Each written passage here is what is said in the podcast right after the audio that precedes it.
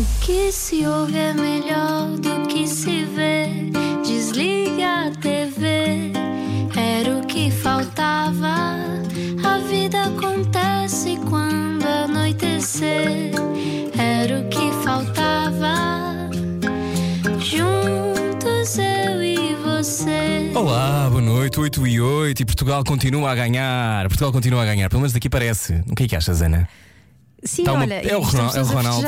É o Ron- E esta pessoa é o Ronaldo. no ar, apontar para o céu. Pronto, é sempre esta bom pessoa sinal. eu ainda sei quem Acho que é, não tá recordar mal. o gol do Ronaldo. Sim, está a decorrer o jogo Portugal-Lituânia. Eh, se não quiser ver esse jogo e quiser só sentir as emoções deste, deste programa, por favor, fica. Ah, ficou 2-0. 2-0, Eu estava a ah, celebrar foi um novo golo. golo. Que nabiços que nós somos. Que nabiço grande. Ahm, talvez já tinha dito isto antes. Eh, 8 e 8. Bem-vindo à Rádio Comercial. Hoje temos connosco alguém que tem que conhecer, sobretudo se acabou de acordar de um coma. Explica-nos como se eu tivesse acordado de um coma.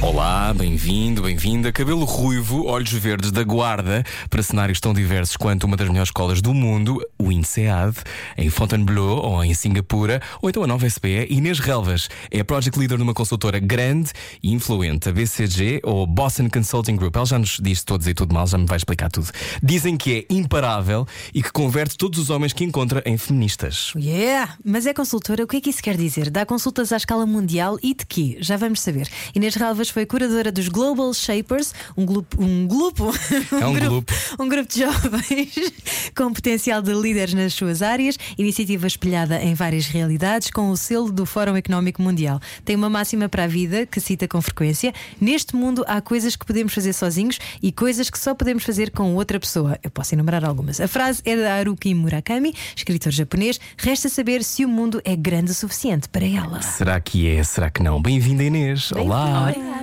bem-vinda. Entusiasmante. Bastante. Eu conheço a Inês, portanto já vai perceber como, mas já explicamos. Bem-vinda, Inês. 8 da noite, a esta hora, estarias no escritório a fazer uma call para Berlim? Ou estarias em casa, Estarias de com- chinelos? Estarias com um grupo de jovens? Um grupo de jovens, ou estarias assim de chinelos enquanto o teu marido faz o jantar? Porque imagino que seja assim lá em casa. Como é que é? Por acaso sou mais eu que faço o jantar, mas sim, esta hora já estava a ir para casa. É uma coisa que para mim é muito importante, é jantar sempre em casa com, com o João. Ah, e nós temos um acordo de quem faz o que em casa e eu sou mais a cozinhar. Ele não, não adora cozinhar, faz, se for preciso, obviamente. Uhum. Ah, mas confesso que não tinha tirado nada para o jantar hoje, portanto, ainda bem que. Ainda bem que estás aqui. Ainda bem que estou aqui, porque ainda tive problemas práticos, não sabia o que é que ia fazer para o jantar. Uma boa desculpa para ir buscar fora, não é? Hoje. Somos bastante fãs da, Olha, da, da Globo e afins. Inês, sim, claro, quem não? E, Inês, que memórias tens da Guarda? Tu vieste para Lisboa com 10 anos? Vim para, para Lisboa com 10 anos e a melhor memória que eu tenho da guarda é neve. Ou seja, é aquelas manhãs em que tu acordas e está tudo branco. E o que significa na guarda, uma cidade em que neva grande 3, 4 vezes ao ano, é que não há escola, não há nada no dia que neva. Não acontece nada. Nada. A cidade praticamente É, para. é. Não está, Quem não está a ouvir na é. Guarda é verdade isto. Aham. Eu, tenho uma- eu tenho amigos no fundão e, e eles escreviam-me cartas, na altura em que se escrevia cartas, olá Filipa, ela escrevia-me cartas a dizer: Esta semana não fui à escola duas vezes. A minha melhor professora que eu adorava, a doutora Irene Miragaia, ela andava sempre com uns saltos muito altos e ela dizia: Eu não me arrisco a andar na rua quando há neve na estrada. Portanto, nunca havia escola. Ah, e isso era uma maravilha. Então a minha mãe acordava de manhã, abria a janela e dizia: "Ah, Está tudo branco, hoje não há escola. Mas obviamente nós íamos a correr para a rua ah, e íamos estrachafurdar pela neve, a pisar pela primeira vez a neve, que é uma coisa maravilhosa. E foi uma coisa muito estranha para mim quando cheguei a Lisboa, que as pessoas iam à neve. Ah, e eu não percebia muito bem o conceito de ir à neve, porque para mim, claramente, férias eram praia, porque eu não via o mar o ano todo, portanto a única coisa que eu queria era a praia. Ah, Eras uma dessas crianças que não via o mar. Completamente, eu ficava histérica no carro. Não tens noção a festa que nós fazíamos quando conduzíamos da Guarda até Lisboa, até o Algarve, e devias a linha azul. Oh meu Deus, o mar! Era, era uma festa muito gira dentro do carro. Ahm, Tu tens irmãos? Tenho uma irmã mais velha ahm, e que, que fazia com que essas viagens de carro fossem sempre muito divertidas, porque nós fazíamos com competições de cantar no carro. Ah, íamos toda a viagem a cantar e os nossos pais aturavam-nos. Ah, é o que eu acontece acho a quem ouve a rádio comercial, muitas vezes. Sim, mas nós não cantávamos muito bem. Portanto, eu nessa que- altura as crianças todas maravilhosas, não é, Ana? Estão sempre. Tínhamos- Estou. Ana está a pensar nos próprios filhos. Olha, e, e nessa altura, quando vais para Lisboa, foi uma adaptação fácil ou não? Foi mais fácil para mim do que para a minha irmã, porque era uma altura que eu tinha mudado de escola. Portanto, eu tinha 10 anos, eu tinha acabado a quarta, quarta classe e ia mudar para o segundo ciclo, portanto, ia para o quinto quinto, ano.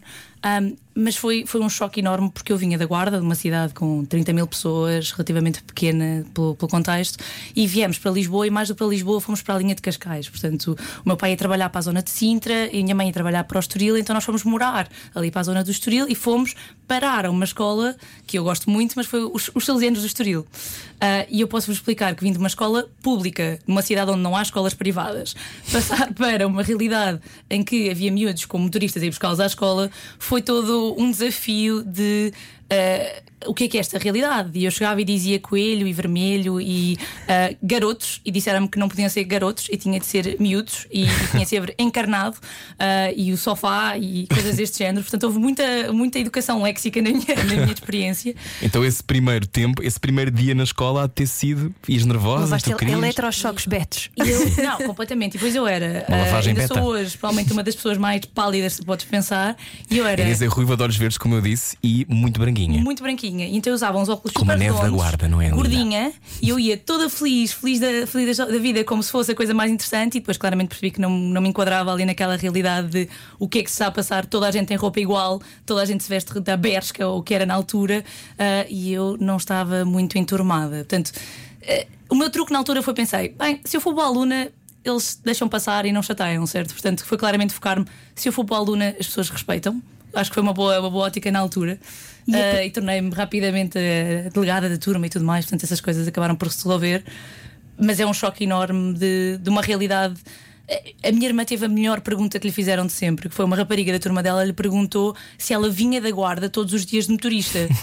e nós pensámos: há aqui duas perguntas. Um, tu não sabes onde é que é a guarda. Dois, porque é que eu havia ter motorista? Portanto, foi muito confusa esta adaptação, esta realidade. Estavas a falar de um, algum grau de pequenino bullying, talvez. Foi por isso que veio daí o Dia da Dignidade. É uma das iniciativas que vocês têm, não é? Agora Global no- Shapers. nos Global Shapers. Já tens que nos explicar um bocadinho melhor o que é que é isto do- dos Global Shapers, mas se calhar explicares esta iniciativa do Dia da Dignidade que levam às escolas e aos jardins de infância, não é? Se calhar já ajuda um bocadinho a perceber. Esta iniciativa extravasa Lisboa, portanto, Vira só o vai- microfone um bocadinho para ti, Inês. Vais vir, sim, senhor. Assim. Um, esta Ajuda, iniciativa Ana, por favor, extravasa, que não chego lá. Sim. Estou a ouvir, estamos a ouvir. extravasa, uh, o, o Hub de Lisboa, portanto, foi, Estás foi como está criada. mais brilhante a tua voz agora. Está melhor? Sim. Uh, foi criada uh, por três, outra rede de, de, de fórum que são Young Global Leaders e que acreditaram verdadeiramente que havia uma necessidade desta discussão do que é que é a dignidade e como é que nós garantimos a dignidade uns dos outros. Como se, como se tangibiliza? Nós vamos de facto às escolas e hoje em dia temos muitos parceiros para exponenciar o, o, o dia no, no- no território em Lisboa, uh, em Portugal, mas quando eu participei, e foi uma experiência incrível, nós vamos à, à escola e, e ajudamos o- os miúdos a pensar: ok, o que é que é a dignidade? O que é que significa. Porque é um ah, conceito que é difícil de definir, não é? muito. O É que é que é a palavra- dignidade para ti e o que é que é a dignidade para o outro, não é? É uma palavra super complexa e explicar que, o que é que são os direitos dos outros, o que é que tu dizeres, tu gozares que ah, esta pessoa ah, fica sempre por último na, na- na aula de educação física ou o tom da pele é mais claro ou mais escuro do que os outros, foi, é um desafio muito grande e nós em geral tínhamos este, este esforço também nas escolas ah, com ambientes bastante desafiantes ah, e contextos sociais muito, muito menos, se calhar, generalizados do que os, os salesianos do Estoril. Uhum, Muito menos privilegiados, não é? muito menos privilegiados e acho que isso foi, foi uma experiência incrível para mim mesmo para pensar do ponto de vista do- destes miúdos exatamente o que é que era e como é que eles podiam ah, pensar com a experiência uns dos outros. Portanto, o objetivo é muito fazê-los partilhar entre eles, contarem histórias entre eles e fazerem um compromisso de mudar alguma coisa quando chegam a casa. Sim, ao longo do ano, estas, as, as escolas que estão dentro do, do Dignity Day, do Dia da Dignidade, estão a trabalhar este tema da dignidade ao longo do ano. E, portanto, quando os Global Shapers, este grupo do qual já vamos falar daqui a pouco, vai até à escola, tu tens um encontro com o que é, que é a leitura de um miúdo de 10 anos sobre a dignidade. Sobre a dignidade é o quê? É eu poder fazer o que eu quiser com o meu corpo, é respeitar os outros, é que os, os homens e as mulheres são iguais e têm acesso às mesmas oportunidades. Portanto, estes são os, uns temas que acompanham também a tua vida, não é? Dirias, Inês? Sem dúvida. Uhum. E é muito giro ver a diferença do que é o tema aos 5 anos. Aos 10, aos 15. Ah, são completamente realidades diferentes. Há barreiras mentais que se criam. Ah, há, há discussões que não se têm aos 5 anos no bom sentido. Claro. Uhum. Um, e, e depois há muitas discussões giras de ah, eu- a conclusão do dia é eu vou ajudar a minha mãe mais quando chegar a casa, ou eu nunca mais vou ah, gozar com este meu amigo por uma coisa que eu não fazia por mal, mas que ele me disse na discussão que, me estava a mago- que eu estava a magoar e que eu estava a incomodar. Ou seja, Ah, a criação da empatia também. sem é? dúvida. É, é- é- uma pessoa sai um bocadinho daí e é, é- é bastante emocionante, nesse sentido que eu acho eu saio sempre quase a chorar da- das histórias, porque há muitas delas que nos tocam verdadeiramente e que eles se sentem confortáveis para expor, porque nós damos o exemplo, obviamente. Eu, eu falo muito sempre das minhas experiências que quando, quando era miúda, de facto, o bullying não foi fácil, uh, mais ou menos forte em momentos da, da minha vida, mas era uma realidade. Portanto, e, fala, e quando, quando te expões, eles acabam por se expor também a eles e partilhar coisas que, uh, que no dia a dia não é, não é uma realidade. Quando é que tu percebeste que os homens e as mulheres não tinham as mesmas oportunidades? Olha, eu nem sei exatamente. Eu, eu, eu, eu penso muitas vezes onde é que vêm as minhas raízes feministas e em minha casa eu nunca senti isto. Ou seja, a minha mãe trabalha médica, meu pai também, portanto, para mim aquilo era relativamente natural, faziam os dois, uh, tinham os dois tarefas em casa. Uh, portanto, eu não, eu não sei exatamente quando é que eu cheguei à conclusão que havia ali um, um, desequilíbrio. Acho que foi especialmente quando eu comecei a entrar no mundo dos negócios, portanto, quando entrei para, para a nova e comecei a ter muita exposição às empresas, aí comecei a perceber, mas sistematicamente, quem são os CEOs e as pessoas de poder que vêm falar às escolas são os homens e quem vem dos cursos humanos são as mulheres. E, e que eu estava-me a fazer alguma comissão e pensei, mas será que há alguma divisão natural dentro da empresa que para se ter poder tem de ter algum uh, sexo específico? Uh, portanto, mas tu, eu... em miúda, cortavas o cabelo às tuas Barbies. Completamente, ok. Isso eu sentia que não fazia sentido nenhum. Já havia ali qualquer coisa do género. Eles não podem, as Barbies podem ser o que elas quiserem. Nem era tanto isso, era porque não havia. Então, os Kens eram o boneco homem mais inútil da história. Não dobravam as pernas, não dobravam os braços, não, e não havia, na altura, Kens adolescentes. Ou seja, eu tinha bonecas que eram as, as, as Barbies crescidas e tinha as ali intermédias, e eu queria imenso que houvesse também homens para as intermédias, para brincar na escola e não sei o quê. E não havia, então nós, uh, eu cortei-lhe o cabelo e pus-lhe umas calções e uma t-shirt e disse que ele era um rapaz, ou pelo menos o que ele quisesse ser, mas não era aquela menina de saltos altos que tinha de ser, que era o que estava definido. Mas isso que estavas a dizer das profissões das mulheres é muito importante. Uh, não esquecer que as mulheres já começaram a votar, não é? Depois também do, do 25 de Abril. Mas depois tens outra questão que é uh, as profissões. Antigamente as mulheres ou iam para secretárias, ou iam para professoras primárias, ou iam algumas para enfermeiras, mas não é? Tinha ali que ser. E, minha avó não tenho... foi enfermeira porque o meu avô não deixou. Exato. Não, eu tenho, tenho o exemplo, por exemplo, da minha sogra, que uh, ela queria ter estudado para A Marta está a olhar para mim, a Marta tenho... é a nossa abertura, está a olhar para mim e pensar: o quê? Tu és muito nova, Marta, tu não sabes estas histórias se calhar, mas é verdade. A minha sogra uh, queria ter estudado para médica, a prima dela foi, mas o pai da minha sogra não a deixou estudar. E, e isto é uma realidade bastante recente. Não, São e, ou seja, a, a substituição de gerações não é suficiente ainda para permitir essa, essa mudança. Mas imagino quando de repente enfrentas, e vocês são, e já, já vamos falar mais sobre isso a seguir, que já temos que parar agora, já voltamos. Mas quando tu entras nesse mundo dos negócios, de repente deve ser um mar que isto me entusiasmava. Um mar de homens. ou seja, por onde é, como, é que, como é que se gera isso? É, é especialmente confuso, ou seja, tu, tu olhas muito e procuras encontrar-te uh, e tens de ir um para além do óbvio, ou seja, se fores só olhar para uh, sexo direto para uma pessoa parecida a ti vai ser muito difícil, uhum. um, mas também é muito frustrante e pensas porquê, o que é que se passa? Não tens exemplos?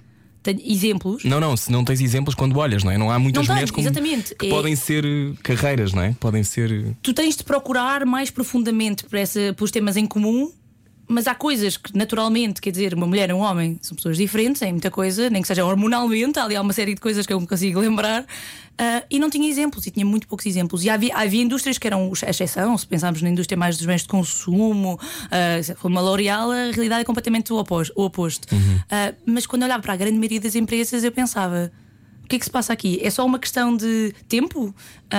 Ou, quer dizer, mas depois, o, meu, o meu grande problema é quando eu comecei a aproximar mais, eu percebia que na base da pirâmide das empresas o rácio estava muito ela por ela. Portanto, não havia assim tanta justificação de uh, não há mulheres, não há tempo ou temos de esperar. Uh, que muitas vezes era ativa, a, a, a, diferença não era só uma justificação do tempo uh, e das gerações. Isso sim. Muito bem, então a seguir vamos falar mais com a Inês sobre isto e perceber porque o feminismo tem má fama em hum. 2019. É já a seguir, fique por aí. Siga o seu sonho. Siga o seu sonho. Era o que faltava. Com Rui Maria Pego e Ana Martins na comercial. Boa viagem, 8h25, está a ouvir a rádio comercial. Este é o Era o que Faltava. E não se preocupe, Portugal está a dar 2-0 à Lituânia. Estamos aos 39 minutos e 55 segundos neste momento. Fica a saber agora. Pronto, eh, era só para situar. Ripa na rapaqueca, sim senhor. Ripa na rapaqueca. Bom, hoje a nossa convidada é Inês Relvas. Inês, tu és consultora, mas o que é, que é ser consultor?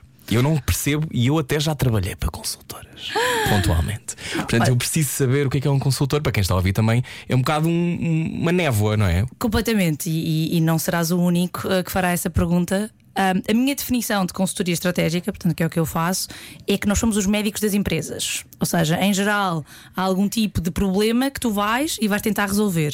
A parte boa é que nós não fazemos só as coisas más, ou seja, também podemos tratar de coisas boas. Imagina uma gravidez, uma coisa boa. Portanto, somos os médicos bons. Uh, não estamos só a tratar doenças. Uh, mas na verdade o objetivo é muito trabalhar a nível de grandes problemas estratégicos, qual é a visão, qual é o caminho, o que é que podemos fazer, entrar num novo segmento, reduzir custos ou o que seja.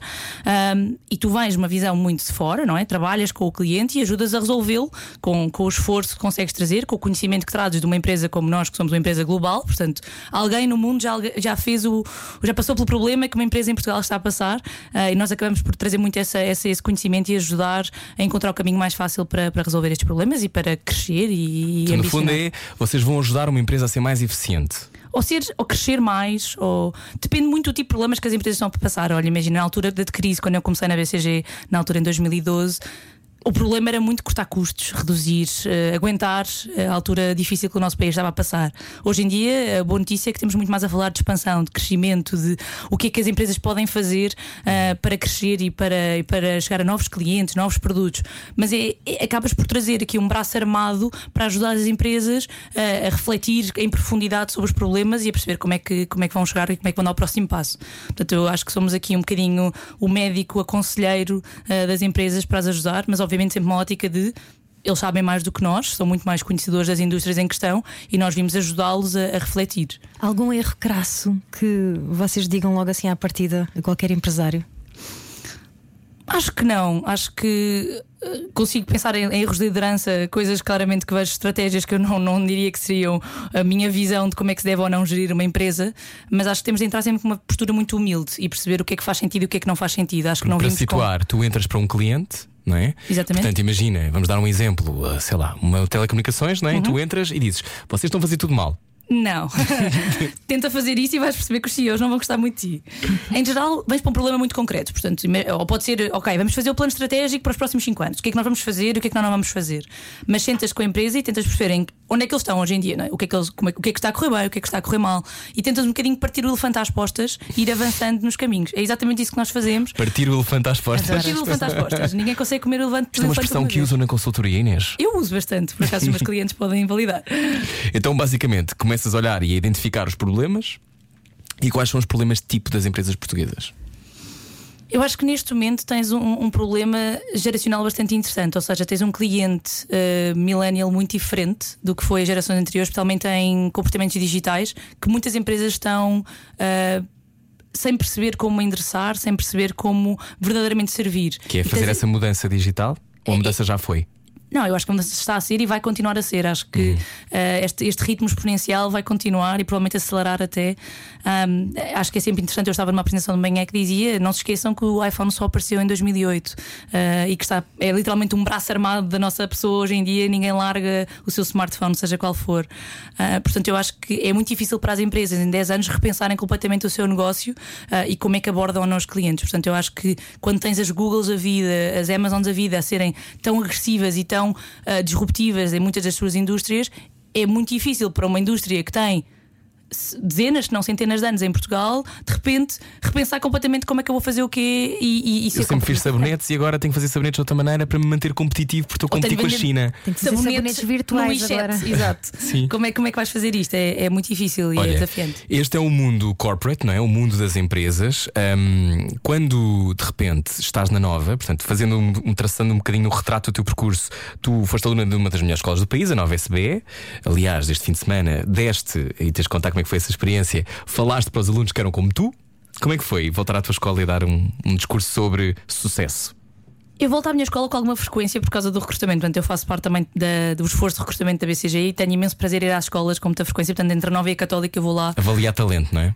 Não, mais, mais até explicar-lhes o que é que nós fazemos e se faz sentido para eles ou não candidatarem-se. Portanto, acho que é muito falar e explicar. Uh, mas neste discurso especificamente uh, foi um, um, flashback enorme. Uh, pensar, eu não tive a sorte de estar naquele campus, portanto, o meu, a, minha, a minha cerimónia de graduação foi na reitoria na altura em Campo Lido, portanto, bastante diferente. E não tinhas um apresentador como eu também. E não tinha o Rui Maria Pego, não havia apresentador, que eu me lembro, pelo menos.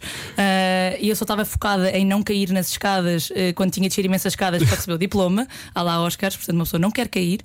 Ah, ma- mas de facto foi um bocadinho pensar o que é que eu gostaria de dizer a estas pessoas 10 anos depois, ou quase 10 anos depois do que eu passei, Ah, e quis um bocadinho passar-lhes a mensagem de ah, humildade, paixão e, e relaxar um bocadinho. Acho que estão todos muito estressados e muito fo- focados no salário certo e no nome certo no CV. Ah, e daqui a uns anos vão perceber que nada disso faz sentido ou nada disso importa, na verdade. Nada disso importa. Nada disso importa. Para mim, não. Para no mim- mundo corporate não achas que. Tá, então porquê foste para o INSEAD? Eu fui é para o uma das melhores escolas do mundo. Eu vou, vou, vou ser muito honesta e a Fazer um MBA. muito isto. Eu fui, eu fui para o INSEAD porque gostava de ter um ano pago de férias que fazia sentido. Ou seja, é umas férias durante um ano que eu posso justificar porque estive a estudar. O que é que é o Portanto, INSEAD, para quem não sabe? o É INSEAD Como eu, por exemplo. é uma das melhores escolas do mundo a nível de de fazer MBAs, portanto, formação de executivos. Ah, e é uma formação de um ano, 10 meses, ah, que uma pessoa está full time, portanto, não, não estou a trabalhar ao mesmo tempo. E durante, durante 10 meses eu estive a viver entre Singapura e Fontainebleau, alguns no Raval de, de Paris, ah, a estudar e aprofundar o conhecimento de. É o Master of Business Administration, portanto, mais uma vez, estudar negócios, não, não é muito longe do que eu tinha estudado na licenciatura e do mestrado. E por isso mesmo também me permitiu refletir se estava no caminho certo, se era aquilo que eu queria fazer, ah, se estava no sítio certo. Ah, acho que foi um momento ótimo de paragem. Uma pessoa eu tinha feito já três anos ah, em consultoria, em três anos em consultoria há quem diga que equivale a uns quantos anos de, de vida, porque uma pessoa tem experiências tão diferentes e, e tão, e tão intensas e tão sob pressão que às vezes acaba por não, não refletir exatamente se está no caminho certo. Isso é porque nunca fizeste quieta. rádio.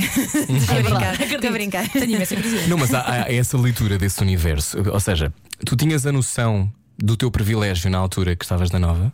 Ou foi uma coisa que. Ou este, este nosso discurso sobre o privilégio é uma coisa também millennial, em que nós todos agora temos 30 ou um bocadinho mais de 30, quem, quem está nesta geração, na nossa geração, Ana também, também estás nesta geração.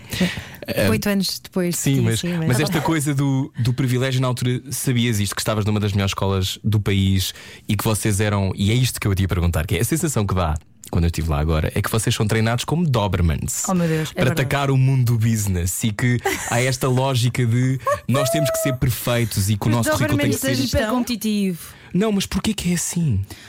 Olha, eu gostava imenso de saber porque que é assim. Eu senti que para mim não foi muito assim, porque a minha educação em casa não me ensinou a ser assim. Ou seja, a minha família vem de raízes muito humildes. A minha avó, os meus avós eram agricultores, eram carpinteiros, era o meu avô paterno era tanoeiro, portanto fazia pipas de vinho. Ahm, e isso acabou por me associar sempre a uma realidade de os meus pais foram os primeiros a conseguir ter uma formação ah, no ensino superior da família. Depois eu e a minha irmã tivemos a, a vida ainda melhor do que eles tiveram e somos umas sortudas. E nós sempre pusemos isso em casa, sempre dissemos: um dia, quando pa- por conta própria, não vamos poder pagar estes iogurtes, portanto é melhor aproveitar ah, e comer hoje. hoje comer o iogurte que que esta noite? Sim. Mas tu sonhavas com isso quando eras miúda? Pensavas, ah, um dia vou estar numa grande empresa. O que é Não, que tu querias ser quando eras miúda? eu passei por várias fases. Portanto, eu passei por a fase que queria ser jornalista. Gostava ah, imenso fugiste de- a tempo! É, especialmente, sim, acho que podia ter sido outra, outra vida, mas gostava muito de escrever e gostava muito de ler, portanto, gostava muito desse, desse desafio. Passei por uma fase depois que me ensinaram o que é que era a bolsa de valores, os filmes das pessoas a vender e comprar as ações, aquilo, aquilo era muito giro. E eu achei. Eu sou rápida, aquilo pode ser, eu falo rápido, se calhar posso ter jeito. Um, e depois pensei, ok, se calhar em Portugal isto não dá para fazer e lá fora isto está-se a tornar um bocado automático, já não acontece assim tanto assim. Então vamos, vamos perceber o que é que faz sentido. E aprendi que esta coisa da consultoria existia, um bocadinho até por sorte, no, alguns no segundo ano da faculdade. E o que me fez sentido é: eu gosto de resolver problemas, eu sempre gostei de puzzles. Eu sou uma pessoa completamente obcecada com puzzles e faz imensos puzzles. Ah, e então aquilo para mim era um bocadinho como resolver um puzzle: é perceber, lá está, como é que se parte o elefante às postas e depois montas ah, de volta. Ah, então o, tema de resolver problemas, aquilo fazia muito sentido. E quando eu experimentei, achei super dinâmico e super interessante. Mas eu sinto que esta reflexão de o que é que faz sentido para ti, o que é que tu gostarias de fazer, não é, hum, não é o que está em mente a maioria dos alunos quando saem da faculdade. É arranjar o melhor trabalho. E as faculdades também têm alguma culpa, porque pressionam-te um bocadinho eh, a seguir nos caminhos que dá mais jeito para os rankings e, e que traz mais Ou seja, para quem não está dentro desse universo, que é muita gente que está a ouvir, ah, as faculdades portuguesas têm a vontade de competir com as maiores faculdades Claro. do mundo, não é? E ainda bem. E ainda bem. E conseguem. De E resto, conseguem, sem dúvida. As nossas faculdades estão em ótimas posições em rankings mundiais. A e nova está em europeus. 19, não é? Acho que é assim uma coisa a escala mundial. Eu não sei de cor. Depende qual dos rankings, mas do Financial Times. Mas pronto, é existe capaz. esta coisa que, da qual eu e Ana falamos muito tem a ver com a competitividade e com a vontade de ser melhor do que o outro e com a comparação. Tu sentes que uh, o caminho uh, das empresas também deve ser isso e está sempre a olhar para o seu competidor? É uma coisa que não há nada a fazer, temos mesmo que ser assim? Olha, eu tenho a certeza que o meu marido que me está a ouvir em casa, que é muito de repensar o mundo e design thinking, ele diria. Nem pensar, se tu fizeres exatamente o mesmo que está a fazer ao teu lado, nunca vais ser muito melhor. Ou seja, vais ser sempre eh, incrementalmente melhor, bocadinhos, bocadinhos, mas nunca vais ser radicalmente melhor. Portanto, se tu quiseres repensar num automóvel, se fizeres um carro um bocadinho diferente, não vais fazer o carro elétrico que a Tesla fez, certo? Vais ter Uhum. que pensar verdadeiramente as coisas. Portanto, eu não acredito que a competitividade, taco a taco, sempre a copiar o que o do lado faz, faz sentido, porque acho que isso completamente mata a inovação ah, numa sociedade e na, na- na empresa, mas acho que também não podes viver isolado e achar que és a única empresa numa bolha, porque raramente o és, ah, exceto algumas situações monopolistas em que há uma empresa que controla grande parte do mercado. Isso não acontece nunca em Portugal? Não. Ah, as empresas têm de estar atentas e têm também de adaptar-se ao que os clientes querem. Eu acho que isso é o grande desafio: é como é que tu ouves os teus clientes e como é que tu fazes o que eles querem. Tu és uma grande lutadora por igualdade entre as empresas, ou seja, as empresas são as pessoas. Sem dúvida. Um, Porquê que tu começaste a reparar tanto e, e ser tão vocal dentro do teu contexto de trabalho e noutras ocasiões em relação a este, este gap entre homens e mulheres? E entre aquilo que é, por exemplo, eu tenho uma memória tua de tu me dizeres, irrita-me muito que, por exemplo, o- as empresas e se calhar as consultoras têm eh, ocasiões em que as pessoas se juntam fora da empresa. E se calhar se forem às seis da tarde não põem em questão que se calhar eu- as mulheres podem ter, é, é, à partida têm que ir para casa tomar conta dos seus filhos, ou seja, não tem esta coisa do que é que é a partida expectável de cada género, portanto, esta inclusão de todos, quando é que tu percebeste que tinhas de começar a, a dizer qualquer coisa numa sala de reuniões para te impores? Consultoria, historicamente, é uma indústria liderada em grande parte de, de homens. Portanto, a maioria das pessoas que trabalham em consultoria ainda, hoje em dia, são homens.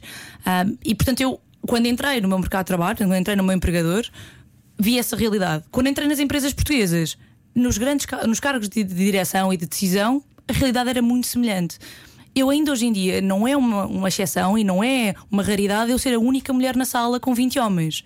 Uh, começa a ser completamente absurdo para mim, mas isto continua a ser normal. Uh, e, e eu continuo a pensar: será que. Eu já levantei às vezes o, o, o chapeuzinho, levantei o elefante na sala e disse: vocês já perceberam que somos só homens na sala e eu? Uh, eles, ah, pois, não tinha dado conta. Uh, porque lá aquela está, o seu de não- privilégio. Não... Nem sequer pensam que a conversa não vai ser sobre o futebol e quem é que foi vendido naquele dia e eu estar completamente ao lado e pensar o que é que está, o que é que se está a passar. Um, mas é que até não- essa conversa de circunstância vive de coisas masculinas. Completamente, nem sequer fazem o esforço. E, e eu acho que é quase alguns, até mais se calhar conservadores, acham quase. Eh, Insulto, um insulto eu não ter estudado o que é que aconteceu no domingo no futebol português para poder chegar na segunda-feira Então, olha- ao, meu, ao meu local de trabalho e ter essa conversa. Ou então podem ser condescendentes e tratar-te como se fosse a filha ou assim, não? Sendo, e bem, isso, isso já, ne- já nem digo. Isso acho que, obviamente, como em consultores, nós somos relativamente novos. Ou seja, e eu, desde o dia 1 que entrei na BCG, está- estou a lidar com pessoas muito séniores nas organizações. Portanto, naturalmente, muitas vezes. Eu tenho a idade dos filhos deles, com toda, com toda a razão. Ahm, mas a condescendência, eu acho que uma pessoa tem de entrar com muita humildade e ganhar a confiança. E se tu mostrares o teu valor, em geral chegas lá. Raramente foi o cliente que me tratou como se eu fosse uma criança, que não, passado uns tempos de interagir comigo, de trabalhar comigo, não me deu valor pelo que eu fazia. Tens de ser eh, paciente, eh, algumas, algumas bocas da menina eh, que tens de respirar fundo eh, e continuar. Eh, mas não podes desistir só pelo facto, de facto, em termos de idade e de experiência, há muitas pessoas que vão ser sempre muito mais velhas e muito mais experientes que tu. O facto de não haver mulheres, eu continuo a não, a não conseguir não levantar a bandeira e dizer vocês estão a ver a vossa realidade, porque sistematicamente. Eu sou uma pessoa rabugenta e sou uma pessoa que luta e tenho a certeza que, mesmo não havendo mulheres, eu vou continuar a esgravatar e a andar e a reclamar e tentar subir pela, pela, pela, pela cadeia pelo, pelo, e pelo, pela, pela pirâmide acima. Agora há muitas pessoas que não vão ter esta força de vontade, nem, nem, nem devem ter, porque sistematicamente olham para cima e pensam: não há ninguém com o perfil que eu gostaria de ter, não há ninguém que eu veja como exemplo. Ah, então, não deve ser possível. É este o pressuposto e é esta a decisão. E é, e é por um tema cultural que as, as mulheres, a grande parte das mulheres, desiste ou toma um papel secundário na sua carreira profissional. Não é muitas vezes por falta de ambição. É porque acreditam que se saírem às seis da tarde, a cultura da empresa não, não lhes permite. Se disserem eu não posso ir a este jantar porque tenho de ir ter com os meus filhos, hum, não é aceitável. E isto acho ainda bem, cada vez mais vejo aplicável aos dois lados, ou seja, cada vez mais eu vejo homens exatamente com esta vontade ah, e com este desafio e de levantarem a mão e dizer: Não, eu. Não vou jantar convosco, eu vou ter com os meus filhos a casa, eu vou ter com a minha mulher a casa, e mesmo que não tenha mulheres e filhos, eu vou para casa fazer o que me apetecer. Eu não tenho, não tenho. Isso é um ponto muito importante que tu estavas a dizer, que às vezes mistura-se o facto das pessoas poderem ter vida pessoal, que é muito importante, não é? E, e que tu fazes muita questão de ter e, e de achares que a vida não é só trabalho. Apesar de estar no cargo que estás e de teres todo esse envolvimento social com os Global Shapers, eh, a vida eh, está para lá disso. Eu tomo a decisão de estar onde estou, a nível profissional, todos os dias. Todos os dias eu acordo e penso: continuo feliz, continuo satisfeita, é isto que, que me faz sentido para mim, em termos de aprendizagem, de caminho. Mas isso tem de me permitir ter outras coisas na vida, ou seja, o trabalho não me é suficiente. Eu não seria uma pessoa se- feliz se eu fosse extremamente bem sucedida no trabalho, mas tudo o resto não fizesse sentido. Portanto, eu tenho sido sempre muito. ah, pressiono sempre muito para garantir que tenho espaço para ir às faculdades falar sobre o feminismo ou falar sobre o que quer que seja, de ir eh, ao ginásio, de ir passear, de ir, de ir fazer algo que faz sentido para mim para além do meu trabalho. E os Global Shapers também surgiram muito nesse sentido de eu sentia que o meu impacto na sociedade não era suficiente com o meu trabalho. Acho que o meu trabalho tem, tem muito mérito em ajudar as empresas e ajudar a economia portuguesa e, e Mas tem um objetivo também de business, não é? E aquilo Exatamente. que tu fazes enquanto pessoa, e já voltamos à tua frase que dizes que eh, há coisas que só podemos fazer com os outros, e os Global Shapers são isso, mas tem a ver com aquela força que individual que nós temos que nos lembrar que temos, não é? Que podemos, sabemos ajudar o todo. Power Assim to the continua- people! É isso, assim continuamos a falar sobre isso. Hoje está cá Inês Relvas, nossa convidada, fica connosco. À noite parecemos todos mais bonitos. Era o que faltava. Com Rui Maria Peco e Ana Martins. Na comercial. Muito boa noite, bem-vindo à Rádio Comercial 2.0 Portugal-Lituânia. Eu estou aqui com um olho no jogo, eh, mas a provar também que posso ser futebol e não gostar de futebol. Aliás, posso ser homem e não gostar de futebol. Mas vamos falar sobre. eh, Agora está cá a Inês Relvas, Inês Relvas, que é consultora e também já foi curadora dos Global Shapers. Falando primeiro sobre os Global Shapers, que se calhar até alguns deles estão a ouvir, o que, é que são os Global Shapers e qual é que é a importância, Inês, de nós utilizarmos as nossas plataformas, os nossos trabalhos, as nossas profissões e as pessoas que conhecemos, neste caso, até pode ser as pessoas que conhecemos no café, não tem que ser uma coisa de contágio, de, de influência social. Ah, qual é a importância de fazer parte de um grupo assim? Olha, E primeiro o que são também. Exatamente. Os Global Shapers eu acho que surgiram de uma necessidade muito interessante, que foi no Fórum Económico Mundial, aqueles senhores que nós sabemos que se sentam uma vez por ano em Davos a reunir e a pensar o futuro do São mundo. pessoas líderes mundiais. sim? Líderes a nível empresarial e a nível de governos, portanto, todos os governos do mundo são convidados para estar presentes, ou a grande maioria, ahm, sentiram a certa altura que estavam completamente desligados das gerações mais jovens e que lhes fazia sentido fazer, criar uma rede ah, de jovens. Ah, que quisessem de alguma maneira mudar as suas, as suas realidades locais, portanto, a sua comunidade local. Portanto, eles criaram ah, esta rede, os Global Shapers, em 2013, se não me engano, e desde 2013 nós temos cá o Hub em, em Lisboa, um, e que na prática, como é que eles se organizam? Por cidades, portanto, nós em Portugal só temos um mais pela nossa dimensão, mas temos shapers em Braga e no Porto, portanto, não são todos de Lisboa. Um, e, e, e a ideia destes, destes shapers é perceber um bocadinho o que é que é o seu propósito em como contributo para melhorar a sua ci- sociedade e trabalhar nesse propósito das maneiras mais diversidade, mais diversas, ou seja, o dia da dignidade é um exemplo, mas há, uma série de nós escrevemos, por exemplo, artigos semanais para tentar falar de temas que achamos importantes para discutir na sociedade.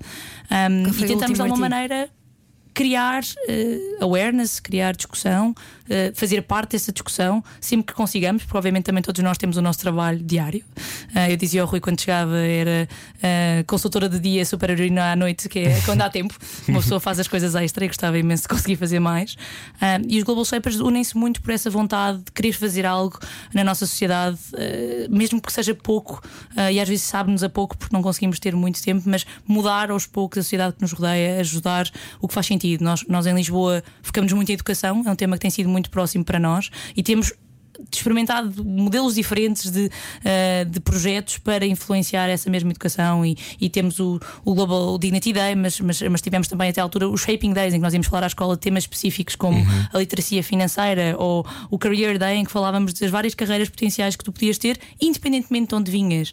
Um, E importa dizer que os Global Shapers têm pessoas de todos os géneros, de todos os tipos, ou seja, desde de todas as áreas. um atleta olímpico, à Inês que é consultora, a mim neste caso que faço rádio, a outras pessoas que existem um, e, que empreendedores. e que têm percursos, percursos de vida muito diferentes. Até Shapers que vêm de outros países e que se juntam a este hub quando Sem estão cá a dúvida. viver, uh, seja da Austrália, seja. Era Agora da, era da Síria. Fernanda. Como é que se chamava? Já não temos. Já não temos. Já não temos, mas uh, voltou. Ela foi, voltou para Harvard. Uh, não, ela vinha de Harvard, mas ela agora foi para. Agora estou-me a tentar lembrar. Foi para outro país, mas agora não consigo lembrar. Pronto, não faz mal. Mas, Mas no fundo. passagem às vezes Portugal. Mas no fundo, esta coisa de eh, todos nós temos uma voz, não são só as figuras, e agora fazendo o outro lado, que é Claro. não são só as figuras que têm eh, percursos brilhantes. E neste caso, algumas destas pessoas fazem parte deste grupo ahm, que merecem ter uma influência na sociedade. Tu achas que quem está a ouvir, qualquer pessoa, pode hoje em dia fazer um shaping à sociedade, pode moldar a sociedade? Sem dúvida. E dos temas mais pequenos, eu, eu acho que é garantir que quando o comentário do colega ao lado nós não concordamos, somos vocais e dizemos, ou chatear a mãe para usar, não usar sacos de plástico, ah, ou, ou convencer a avó que tem de, ah, de fazer a- de, de aprender sobre um tema novo ah, e, e educar-se e, e- e passar na, na sociedade mais digital. Não sei, eu acho que todos nós conseguimos mudar quem está à nossa volta de uma maneira relativamente fácil.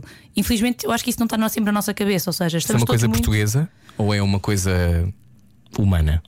Olha, eu acho que é uma coisa humana. Não sinto que somos portugueses que temos este feito crónico de não querer, não queremos fazer mais. Eu acho que as pessoas naturalmente entram na engrenagem e é um comboio em movimento a sua vida e esquecem-se um bocadinho de olhar pela janela e perceber se estão no caminho certo. Ah, e como é que podem fazer para apanhar um raio de sol ou, ou aproveitar um bocadinho melhor a viagem. E eu acho que.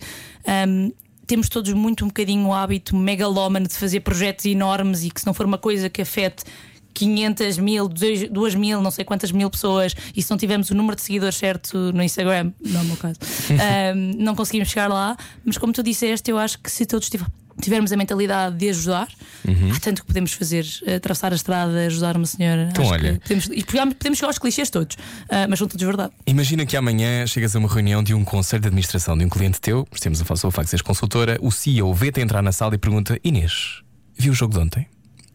Como é que tu reages? Eu sou muito transparente em geral. Ou seja, não finjo quando não vi. Se tiver visto, também sou capaz de comentar. Se ele entrar a discutir de jogadores, eu vou dizer muito honestamente: olha, não faço ideia do que é que está a falar. Ahm, Portanto, não fazes o número do I'm gonna play along, Não. vou fazer parte disto que é para poder ser um dos rapazes. eu não consigo entrar no jogo de be one of the guys. Ou seja, eu sinto que tenho de ser muito quem eu sou. E há coisas que isso vai funcionar melhor e há coisas que vai funcionar pior. Mas sinto que se eu tiver de fingir que sou algo que não sou, vou-me perder pelo caminho e vou, e vou desmotivar-me. Ou seja, vou- vou-me perder e vou chegar a um ponto em que eu não quero ser mais. Portanto, significa que às vezes perco um bocadinho as batalhas, é verdade, e perco. Ahm, e, e se calhar não entro nas conversas e não sou convidada para ir eh, beber copos e ver o jogo, tudo bem. Ahm, mas prefiro continuar. ahm, continuar a ser um cavalo marinho num mar de tubarões. Ou seja, continua a ser a minha, a minha, a minha pessoa e acho, e acho que, que- que não, tem, não, tem, não tem corrido mal. Portanto, eu acho que o meu objetivo muitas vezes nessas coisas, quando eu vou falar com os, os miúdos mais novos, com os jovens, é explicar-lhes: forcem o que vocês querem, lutem pelos vossos valores e que não corre mal. Às vezes dá algumas, dá algumas comissões, ou seja, às vezes dá-vos alguns passos atrás, mas dá tanta mais energia e tanta mais paixão ir pelo caminho que acreditas.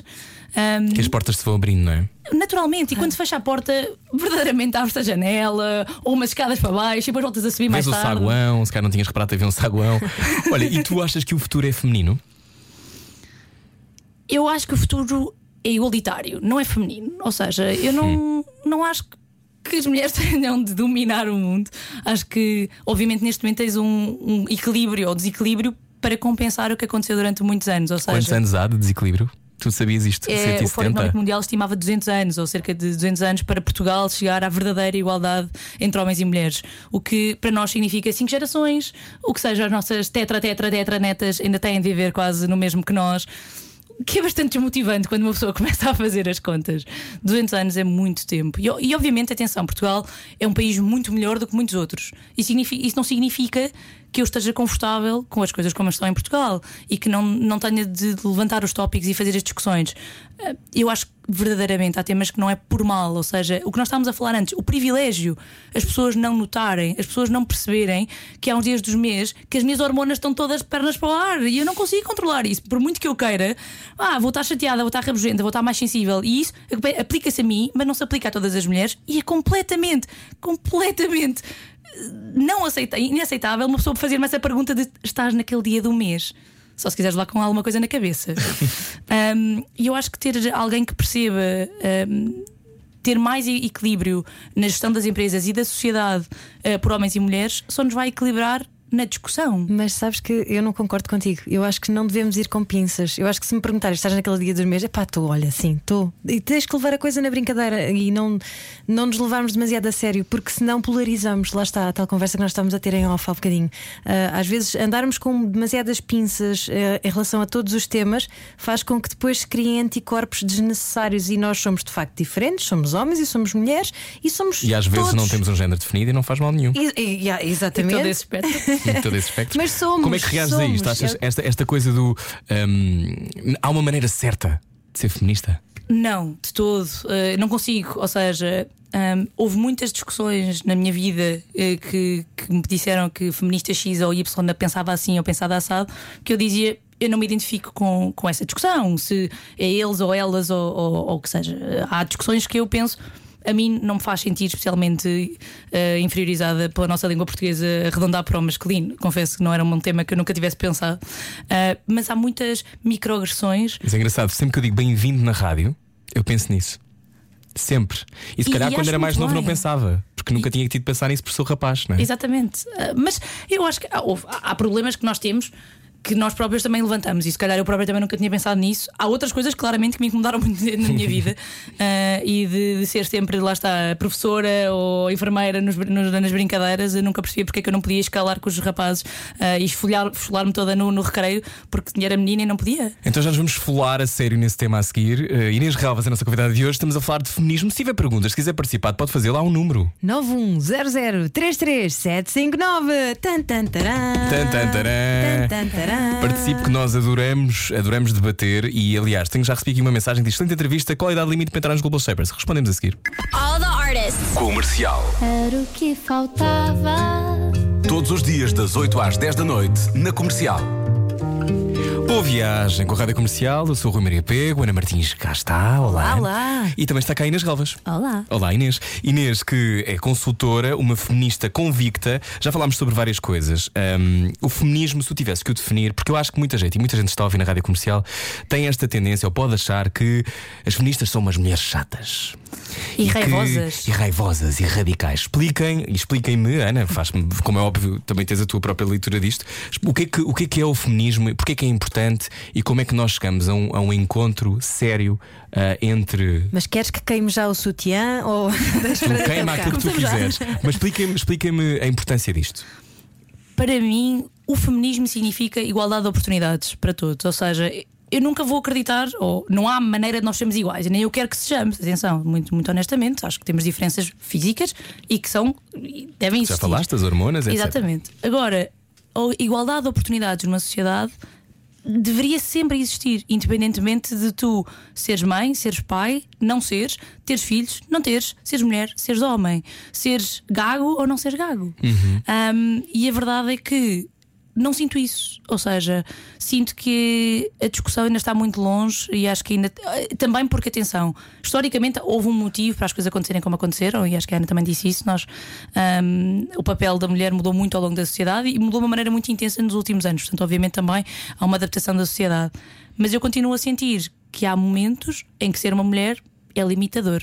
E isso eu não quero que nunca uma filha minha pense ou sinta. Portanto, uma pessoa tem de lutar um bocadinho por isso, não é? Portanto, as mulheres ainda ganham menos. em média ainda ganham menos.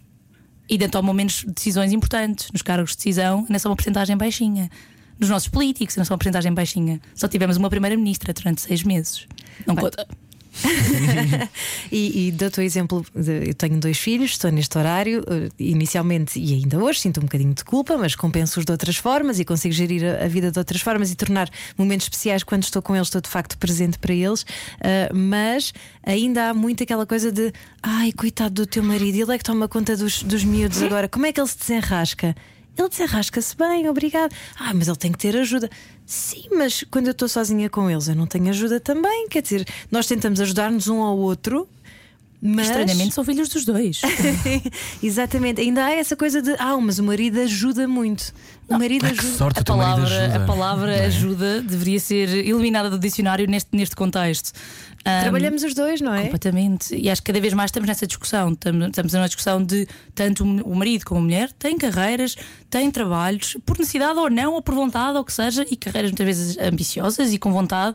Ahm, e se eu sistematicamente tiver de ser a pessoa na relação que pensa na como é que se toma conta dos filhos, como é que faz o jantar, como é que se faz as compras, está, está estudado, a mulher portuguesa dedica muito mais horas do que o homem à lide doméstica e à lide dos filhos. Isto, a partir do momento que o nível profissional também está, obviamente, eh, influenciado pelo número de horas que uma pessoa tem de dedicar às coisas em casa, eh, uma pessoa pensa isto não faz sentido.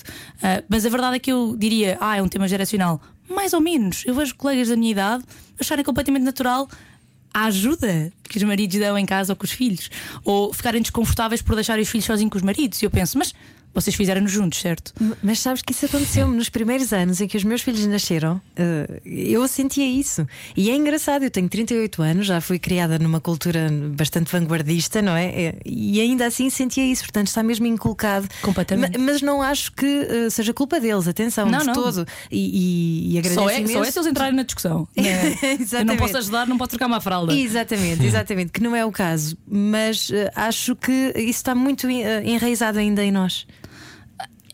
É os exemplos que nós vemos e as coisas estão à nossa volta. Mais uma Ah, vez a força do exemplo, não é? a força do exemplo neste caso é, eu acho que é assustadora.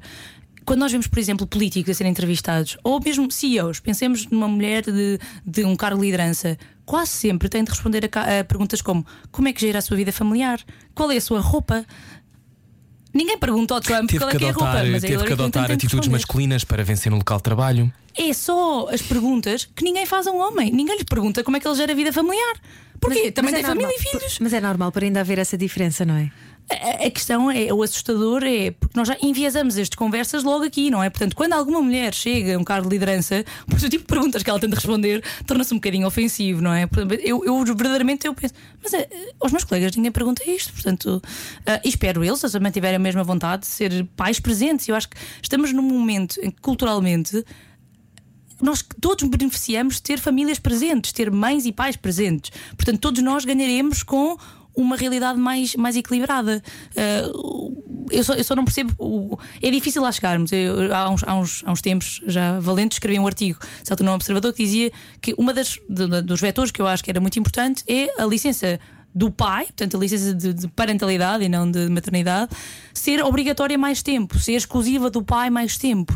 Ou Obrigatória, ou exclusiva do pai. E isso garantir que as pessoas ficam em casa um tempo quase o mesmo, ou seja. Para uma empresa estar a pensar, ah, esta rapariga vai ter filhos eventualmente, ou ah, este homem vai ter filhos eventualmente, é exatamente igual. Eh, o, o, o, o, pa- o passo na carreira é exatamente afetado da mesma maneira. E quantas vezes é que uma potencial gravidez não pode estragar uma, uma evolução profissional de uma mulher? Ou aquela coisa de, não sei como é que é nas consultoras, mas imagino, porque eu, mas Que é não é preciso uma por lei, de consultora. resto, é só- proibido por lei e aí quem está a ouvir tenha noção dos seus direitos, está num, neste impasse, descobriu que está grávida e de repente pode aceitar uma proposta de trabalho, eh, deve aceitar essa proposta de trabalho. Ou seja, aquela coisa de, bom, agora está grávida, se calhar esperamos aqui seis meses. E não se esqueça um também ano. que a lei diz que enquanto estiver a amamentar o seu bebê tem direito a trabalhar menos duas horas por dia, ok? Está na lei, não é um capricho seu, está na lei. Mas este E a empresa contexto. não tem nada a dizer. Claro, este contexto da gravidez hum, passa por, e pergunto isto, está 6-0? Está 6-0, desculpa, reparei agora, está 6-0 Portugal e Lituânia. Tem a ver com esta, esta conversa do feminismo. Esta energia. Está a trazer isto tudo para cima. Cristiano está a sentir. as mulheres a ajudarem os homens, estão a ver? Mas há este, há este lado, há este lado de quando tu olhas à tua volta para as tuas amigas, tu sentes que o denominador comum é hum, nós temos que fazer-nos ouvir ou vamos lidando com uma atitude meia soft com estas contrariedades? Eu ainda sinto que há muitas pessoas que têm medo da repercussão do que dizes, não é? De, de levantar demasiadas ondas, de ser demasiado.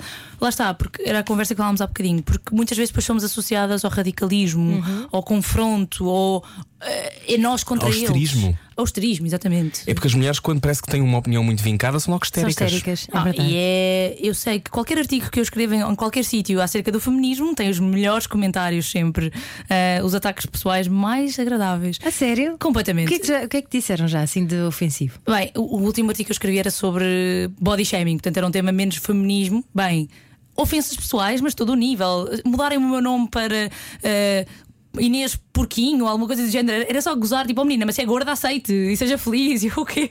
Mas é nunca podemos achar que, que os documentários. O problema do dos comentários na Os internet. comentadores profissionais têm Não, eu, alguma por exemplo, refinada, são refinados. As pessoas, as pessoas, eu fico sempre su- surpreendido com eh, as pessoas que dão a cara e dizem essas coisas. Porque os, os fios falsos, eu já estou à espera que as pessoas digam as maiores barbaridades. Mas quando dás a cara, Eu- o senhor Manel não sei de onde. Eu tenho uma teoria, sabes o que é? Hum. Esta malta, não sei se serão todos e depois se calhar vão me achincalhar- achincalhar a mim, mas não interessa, pronto. Pensem comigo. Uh, talvez malta mais velha que passou precisamente por tudo isto, por todo este bullying, Ah, claro. ficou de lá, volta. não é? E agora só dá de volta porque se calhar pensam, na minha altura ninguém falava sobre isto e nós sobrevivemos. E é verdade, sobrevivemos. Eu também passei por bullying e, e na altura ninguém sabia o que, é que era o bullying, que era o bullying? e ninguém falava de bullying e, e dava-nos defesas e dava-nos, ah, não é? Expunha Pá, algumas ficas com uma pele mais forte. Mas epá, caramba, se eu puder, ah, não é? Tornar Evitar. pessoas mais tolerantes e, e, e mais bondosas umas com as outras, se calhar vamos fazer isso, não é? Se calhar É evoluímos. por isso que o feminismo é tão gozável, é porque ele mexe com as expectativas daquilo que os homens têm das mulheres e as mulheres têm das mulheres, porque muitas vezes, e vocês corrijam-me se eu estiver errado, às vezes as mulheres são os principais problemas da, da- da evolução feminina. Se calhar esta é uma, uma- uma afirmação polémica, mas o que eu quero dizer com isto é: de vez em quando há mulheres que parece que não querem eh, alterar também o status quo, status porque quo. é isso que, que é assim que vivem. Eu, eu sempre senti ataques dos dois lados, ou seja, sem dúvida também senti muitas mulheres que não concordam e que acham que o papel da mulher está ótimo como está e que eh, não devemos eh, lutar por mais direitos ou por mais eh, deveres também associados. M- mas eu sinto que. O, o grande o- o grande problema aqui é a discussão nós versus eles, que não funciona. Ou seja, todos nós temos plena noção que a maior parte dos cargos de decisão são controlados por homens hoje em dia. Se nós Ainda. começarmos uma discussão, nós contra eles, ou mulheres contra homens, não vai muito, não vai muito longe, ou vai ter as pernas cortadas rapidamente. Porque os decisores continuam a fazer parte da- da- continuam a estar do outro lado. Ah, e, e sempre que eu encontrei exemplos de igualdade nas empresas ou nas instituições, é porque há homens que acreditam verdadeiramente que isto faz sentido para a sociedade, que ter vozes diversas numa discussão, não ser só homens sentados à volta de uma mesa, ah, faz sentido. Eu, eu não consigo não, não pensar no momento em que, a certa altura, no governo do Trump, havia uma discussão acerca de métodos contraceptivos nos Estados Unidos e a mesa eram só homens, maioritariamente brancos e pai de 50 anos. E eu pensei, o que é que estes senhores sabem acerca de métodos contraceptivos? eh, femininos, especialmente, e direitos ou não reprodutivos? Eh, há algumas coisas que fiquem um bocadinho limitada. Eu acho que a diversidade da discussão vai sempre ajudar e há, e há provas que a diversidade traz valor numa discussão. E diversidade, obviamente, não é só género, é idade, eh, é religião, é raça, é etnia. Há toda um- uma diversidade para garantir. E os Mas homens esta são é a mais aliados. óbvia que podemos expressar. Mas os homens são aliados ou não? Sem dúvida, eu não, acho que. não tem que estar arredados nesta discussão, porque de vez em quando esta lógica também há. Há extremismo em todo lado e há radicalismo em tudo. Eu acho que um dos problemas foi que as faces, se calhar, mais visíveis de um, de um feminismo em Portugal tinham uma atitude radical. E, e de vez em quando eu acho que isso cria mais po- polarização, não é? Essa coisa do versus. Ah, os homens são fundamentais. Sem dúvida, são parte da solução, sim ou sim. Ah, e eu senti que eu dizer que era feminista, muitas vezes as pessoas achavam que eu dizia que as mulheres tinham mais direitos que os homens, e eu, a minha definição, garanti muitas vezes que é não, é igualdade. Ahm, e eles diziam, mas então, feminista não é contrário de machista? Eu, não, não, não, não. São, calma, não. Ahm, e eu muitas vezes ouvi a conversa de, ah, és uma delas, és uma dessas O que é isso quer dizer? Que era uma das radicais, só porque eu dizia que era feminista e continuo a sentir. E quais são os mitos vezes. ainda que subsistem? É que queres levar a discussão até à última consequência? Que, que os homens têm que ser eh, controlados? É o Que quê? agora os homens é que vão ser nossos escravos. Não, eu sinto imensas vezes que é a discussão de qualquer dia ser homem branco de, de- de classe média é que é um problema, vamos ser uma minoria. Já No outro dia, coisas. eu no outro dia estava num- numa empresa eh, e fui falar eh, uma, uma- conversa deste género e, disse, e alguém se levanta e diz: Não, porque agora eu não posso dizer nada no meu local de trabalho porque vão dizer que eu estou a tentar controlar alguém ou que eu estou de alguma forma. Tipo, nem todos os elogios ou nem todas as bocas têm que ser censuradas. E eu na altura disse, mas tu durante dois mil anos pudeste dizer aquilo que quiseste. Aliás, mais dois mil anos. Eh, Este sítio já começa a estar na cabeça das pessoas? Eu acho que a prova que está é que a campanha do Me Too eh, foram, foi estudada a seguir eh, a vontade ou não, o interesse de homens líderes serem mentores de mulheres e diminuiu imenso. Porque agora têm todos medo ah, de, ah, de ter o comportamento errado. E a certa altura eu lembro vi uma entrevista do Idris Elba que dizia: só tem medo quem faz coisas erradas, quem não faz coisas erradas não tem medo nenhum, porque os comportamentos que são ok sempre foram e vão continuar a ser ok.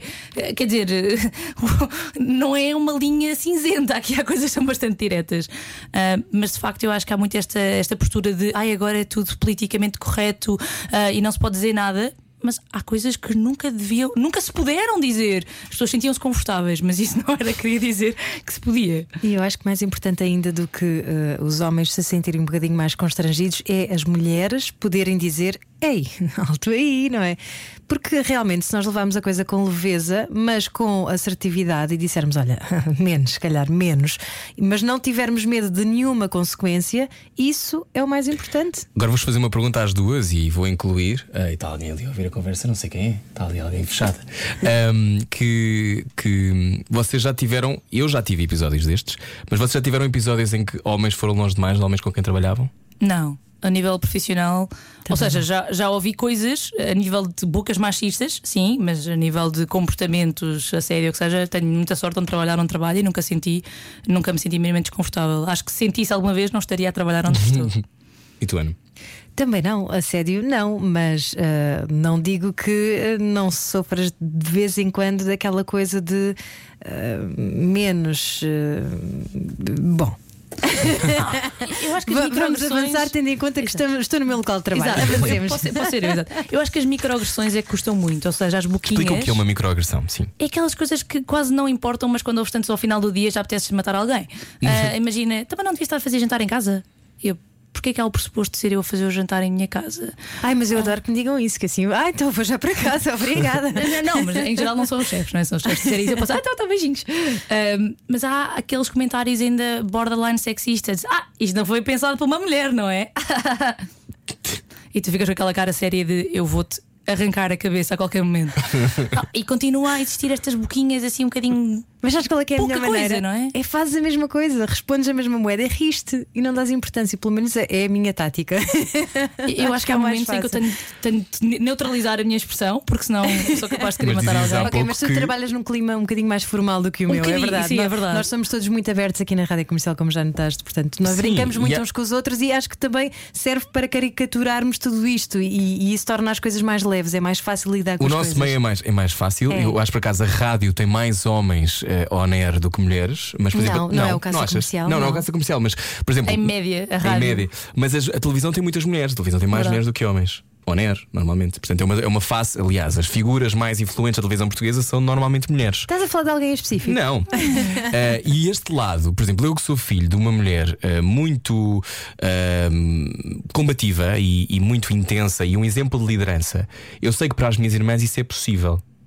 Mas a sensação que eu tenho é que são muito poucos os exemplos ainda. E, e às vezes fico a pensar se, se vai mudar assim tão cedo.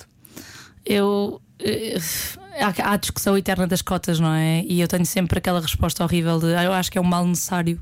Senão acho que nunca lá vamos chegar. Ou seja, eu acho que se não forçarmos a existirem estes exemplos e para esses exemplos depois mudarem as mentalidades e mudarem os hábitos, ah, de teres uma mulher num, num, num conselho de administração de uma empresa que diga eu vou sair às 6 da tarde, vou buscar os meus filhos, ou às 4 da tarde, ou às horas, ou portanto ir ao médico com, com o meu filho, e ninguém tem de questionar isso, os homens começam a se sentir mais confortáveis e ter exatamente os mesmos comportamentos, porque eles estão também ali num status quo que muitas vezes não é questionado e não é, não é repensado.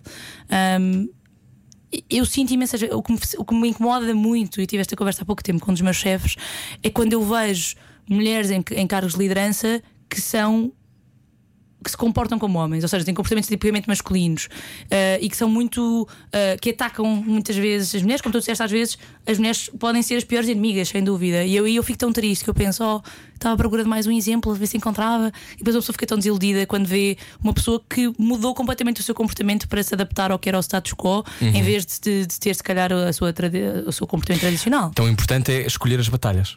Sem dúvida, e, e nós estávamos a falar isto fora da ar, que eu não, tenho, não sou a melhor pessoa a escolher as minhas batalhas, ah, mas aprendi e estou a aprender, acho que é learning in process. ahm, a cada vez mais nestes temas não ser combativa e não ser ah, não, não discutir tudo até ao ínfimo detalhe. ah, porque verdadeiramente eu perco ah, parte da audiência e perco parte dos meus amigos que já não têm paciência para muitas discussões. Ahm, porque se eu for atrás de todas as discussões, não quer dizer que, não, que eu não as levante e que não diga quando me incomoda. E eu acho que a Ana dizia há pouco. Às vezes temos só de mostrar às pessoas o que elas estão a dizer não é ok ou que me incomodou, porque acho que às vezes nem pensam nisso. Mas sistematicamente tornar tudo uma batalha, acho que é completamente contra a nossa a evolução da sociedade e a evolução do feminismo. Aliás, nos Shepherds até há uma hashtag, hashtag Inês, não te preocupes, estamos só a brincar. não é verdade. Que De hashtag- quando eu ficava muito preocupada Olha, para o WhatsApp. Vamos brincar agora um bocadinho, vamos jogar ao cortar aos pecados para fechar Ah. esta entrevista. Que eh, sim, está tudo bem, estou a ver o tempo. O que é que tu queres? Ah, esta mensagem. Já vamos buscar esta mensagem que recebemos aqui no WhatsApp da Rádio Comercial. 9 e 20 bem-vindo. Esta era o que faltava. Vamos só eh, dizer quem somos. À noite, todos os gatos são pardos. Parvos. Pardos. Parvos. É aquilo que preferir. Era o que faltava. Na comercial. Juntos eu e Um você. programa onde cabe toda a gente. Hoje Inês Relvas, nossa convidada. Estás pronta para jogar ao cortar aos pecados? Sabes o que é? Sei. Então são Espero- dilemas espero morais. que- espero que resulte bem e que eu seja boa pessoa. Sim, Charlie, estamos a ver-te a mandar mensagens. Podes enviar outra se quiseres. O Charlie está, tem aqui uma pergunta sobre eh, a tua proposta sobre cada um ficar em casa 50% homem e mulher, mas já falamos sobre isso. Agora vamos ao cortar aos pecados. Cortar aos pecados. A Rádio Comercial quer saber o estado anímico dos portugueses num jogo de dilemas morais. Edição com Inês Relvas, ativista e consultora. É assim que te defines, ou como é que tu te defines? Feminista primeiro, acho. Ah, feminista acho primeiro. sim. Mas Não interessa. Bom, é Inês Relvas. Olá.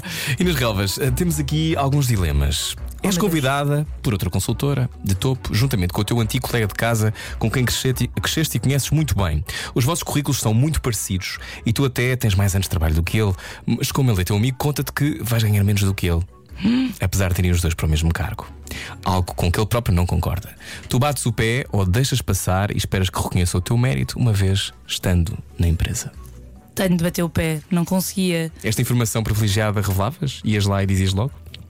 Bem, acho que tinha também, obviamente, alinhar com o meu amigo, não fosse pôr em causa o emprego dele, mas acho que se uma pessoa que me diz que não está confortável, acho que a empresa teria tantas repercussões negativas em qualquer meio que eu escolhesse usar eh, que acho que era impossível não levantar o tema. Ou pelo menos eu claramente não aceitaria o trabalho, isso era, isso era uma, uma decisão sim ou sim.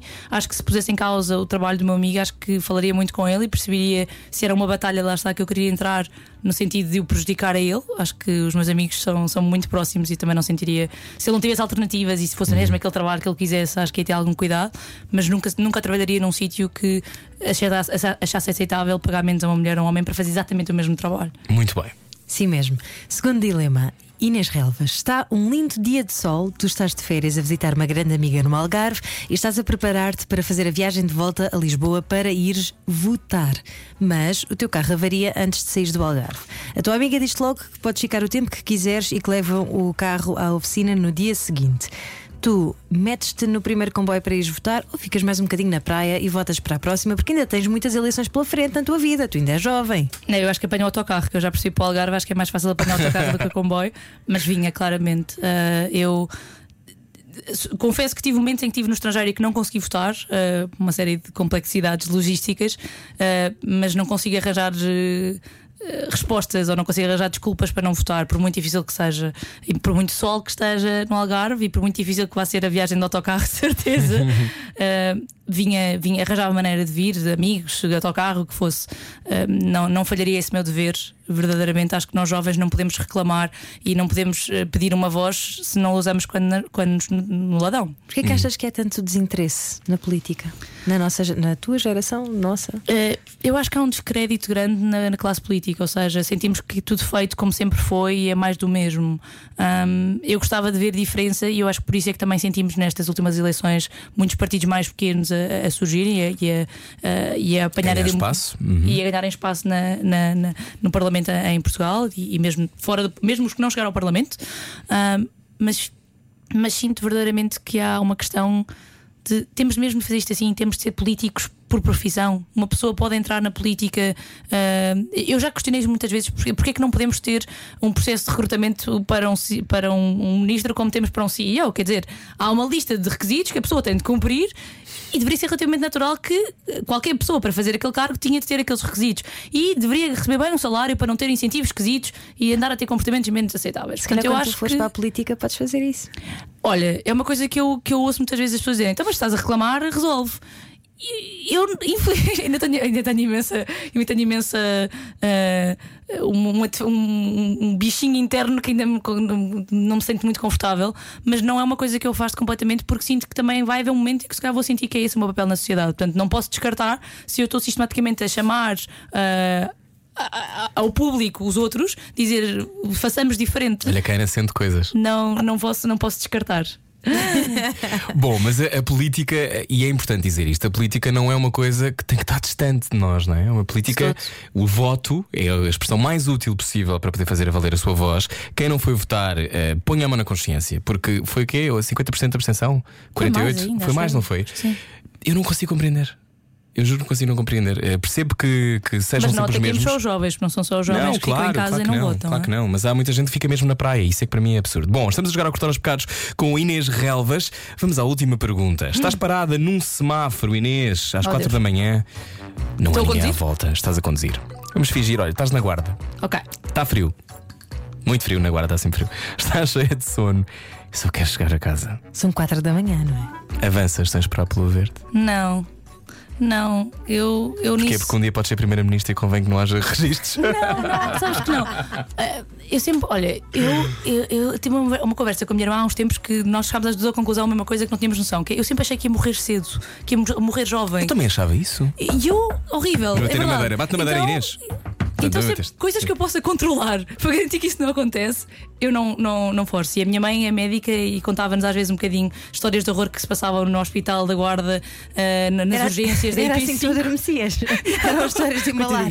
Não, mas ela sempre nos disse para sermos, por sermos condutoras muito cuidadosas e por sermos cuidadosas a atravessar a estrada, porque de facto ela tinha uma exposição a, a acidentes horríveis. A IP5 é uma estrada extremamente complicada ali ao pé da guarda. Um, e boa, viagem, sobre... boa viagem, boa viagem. Boa viagem, vá devagar. Um, e não então eu, telemóvel. eu cresci muito com essa mentalidade de. Eu gosto imenso de conduzir, uh, não conduzo muito no meu dia a dia, mas gosto imenso de conduzir. Mas há coisas que se eu posso controlar, portanto, passar sinais vermelhos, é uma coisa que não me faz sentido nenhum. Acho que não. As regras existem por um motivo. Há regras que eu posso questionar, os semáforos não são uma delas. Muito bem. Foi o Cortar os Pecados com Inês Relvas na rádio comercial. Pode ouvir depois, se quiser ouvir tudo, já lhe dizemos como. Cortar aos pecados. A rádio comercial quer saber o estado anímico dos portugueses num jogo de dilemas morais. Conversa longa, Inês. Se calhar tens que ir para casa jantar. Mas temos aqui uma pergunta do Charlie, que é piloto e diz aqui: propõe que os pais fiquem em casa 50% de cada um e que seja obrigado. Não deveria ser uma, esta uma decisão do casal? Não deveria haver a opção do casal decidir? Atenção que a minha mulher é hospedeira e sou eu que fico mais tempo com as crianças, mas é uma decisão do casal. Charlie, eu concordo plenamente. Ou seja, o obrigado, eu nunca, eu nunca concordo a obrigar a ninguém a fazer nada. Ou seja, o que eu gostaria é que houvesse mais licença para o pai exclusiva do pai. Portanto, nós hoje em dia temos cerca de 30 e poucos dias em Portugal exclusivas do pai. Uh, o que vimos em outros países é quando incentivamos essa realidade de se o pai tirar parte da licença, depois a licença para os dois num todo pode aumentar, ou há uma parte exclusiva que é do pai, eu acho que melhora muito a realidade das famílias por esse equilíbrio e desta, desta desigualdade uh, empresarial em que de facto uma mulher para, em geral, uns meses, cada vez tem um filho, uh, e o homem para uns dias. e isto para qualquer empregador torna-se muito difícil de gerir e nós temos de deixar que essa situação aconteça, ou seja, tornar isto igual para todos. Seja raro, não é? Seja, seja uma exceção. E eu fico tão feliz e tão orgulhosa de colegas meus de trabalho ah, quando eles tiram grande parte da sua licença, ah, porque acho que não são uma exceção e muitas vezes olham, levam aquele olhar de lado e as pessoas perguntam, No "Mas caso dos mulher, homens é não menor, fazer não é? isso." É menor o tempo da licença, não é? Menor? A duração. Ah, sim, sim. As mulheres é, são cinco, não sei se agora está nos cinco ou nos seis meses. E eu acho que Ou está Pode nos estender cinco. até 8 ou algo assim. Sim, mas, mas se, estenderes mais 3 meses já ganhas só 30% É. de- do teu ordenado. E os homens têm neste momento, penso que são ah, 15 dias obrigatórios Logo a a seguir, seguir. ao parto e depois tens um mês opcional. Ah, que podes tirar. Muito pouco. Eu, eu acho que é mais ou menos assim, mas quer dizer, a Júlia já nasceu há dois, há dois anos e meio e entretanto a lei também. Sim, quando eu Ah, tiver não filhos, logo eu não tenho meia certeza, mas eu sei que é extremamente desequilibrado e eu acho que leva muitas vezes à discussão que eu aí já ouvi muitas vezes de ficar em casa, licença de maternidade é estar de férias. Ah, exato. É assim, eu não tenho filhos, Vão ter mas tenho filhos, amigas vão. com filhos. Vão, vão. vão. Olha, temos aqui outra, outra mensagem do Rui Pedro que diz: Estou siderado com a conversa. E os homens, como eu, que defendem fortemente os direitos das mulheres, mas por, por fazê-lo, ouço coisas como: Tu também deves ser é do outro lado da avenida. Isso quer dizer que deve ser homossexual. Isto não me incomoda minimamente porque me sinto muito bem esclarecido com a minha heterossexualidade. Talvez o problema passe mesmo pelo princípio de tudo, que são os princípios, formação e educação. Tudo coisas distintas que se obtêm em locais diferentes. Uma grande noite para vocês e obrigado pela companhia. Muito És obrigada. o nosso orgulho, é isso mesmo. Homens feministas é o que queremos mais. e vem de casa, não é? Também, também os pais passarem essa. essa eu, eu vivo numa casa, ou melhor, eu já não vivo nesta casa, mas eu tenho qua- três irmãs e, e o meu pai sempre disse que era tudo igual, não é? Embora as minhas irmãs digam que o meu pai me favorece, mas isto não é verdade. Eh, mas há esta coisa, esta coisa de. Mas é também, és, és mais velho. mas vem de casa, não é, Ana? Sim, vem, com certeza. Eu, Claro. tenho, eu, eu acho que eu, eu não tenho filhos, mas quero imenso ter filhos e tenho muito esta discussão de um dia, se eu tiver um rapaz e uma rapariga, imagina eh, o que tu tens de garantir enquanto comportamento de dizeres, não dizes à tua filha para vir ajudar-te na cozinha e não mandares o, o filho ajudar com o pai. Eh, que- quebrar estes clichês. Uhum. São coisas pequeninas, não é? Pequeninas. Eh, garantir que se ele quer ir vestido de princesa do Frozen para o carnaval, pode. Eh, e não questionarmos porque é que ele haveria querer Quantas vezes não quis ainda hoje? Minha princesa casa no para o carnaval. Cantar o Let It Go. Let it go. Olha, Inês, até o final do, do ano, o que é que te falta cumprir? O que é que me falta cumprir? Hum, boa pergunta. Olha, eu quero imenso fazer os presentes de Natal este ano, portanto quero fazer, quero fazer bordados. Fazê-los? Fazê-los. Ou seja, Bordá-los, ah, uau. eu comecei a fazer bordados porque precisava de alguma coisa artística na minha vida e Inês, sentia que feminino, isso é muito feminino. Não, ah, é muito tradicional, diria. Ah, bordados e weaving ah, de selagem. Portanto, comecei a brincar um bocadinho e queria fazer presentes para a minha família, portanto, evitar comprar e criar mais coisas mais pessoais. Portanto, sinto que preciso de algum tempo para isso. E eu e o marido agora decidimos uma aventura um bocado louca. Ah, decidimos comprar uma carrinha comercial e transformá-la numa camper van. Portanto, neste momento vamos começar esse processo.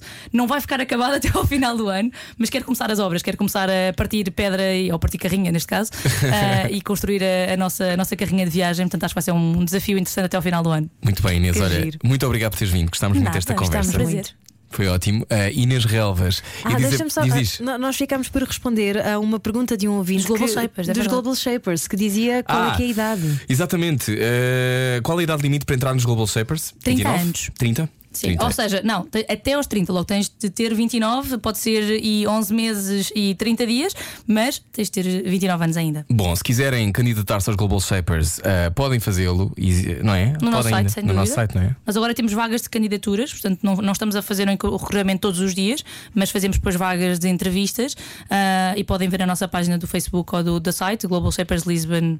Hub. hub.com. Eu posso. É pôr no Google, é pôr no Pôr no Google. Google, exato. Mas esta coisa de que eh, se eh, sente que quer ter um efeito na sua comunidade, não é preciso fazer parte de um grupo especial. é super de todo. importante fazer impacto no seu dia a dia e nas pessoas que têm à sua volta. E Inês, espalhar amor, espalha amor, que isso é o que interessa. lá. Inês, obrigado. Beijinhos. Beijinhos, gostei muito de Beijinhos. conversar Gostamos contigo. E agora ficamos com Michael Kiwanuka, Cold Little Heart na Rádio Comercial. Boa viagem, melhor música sempre. Pode ouvir todas as conversas do Era o que Faltava em radiocomercial.ol.pt. Inês Ralas foi a nossa convidada de hoje. E amanhã. Amanhã quem é? Amanhã Luís de Matos. Luís de Matos, que vem numa camisa de forças. Tendo a ouvir, nós já voltamos. Boa viagem. you ever wanted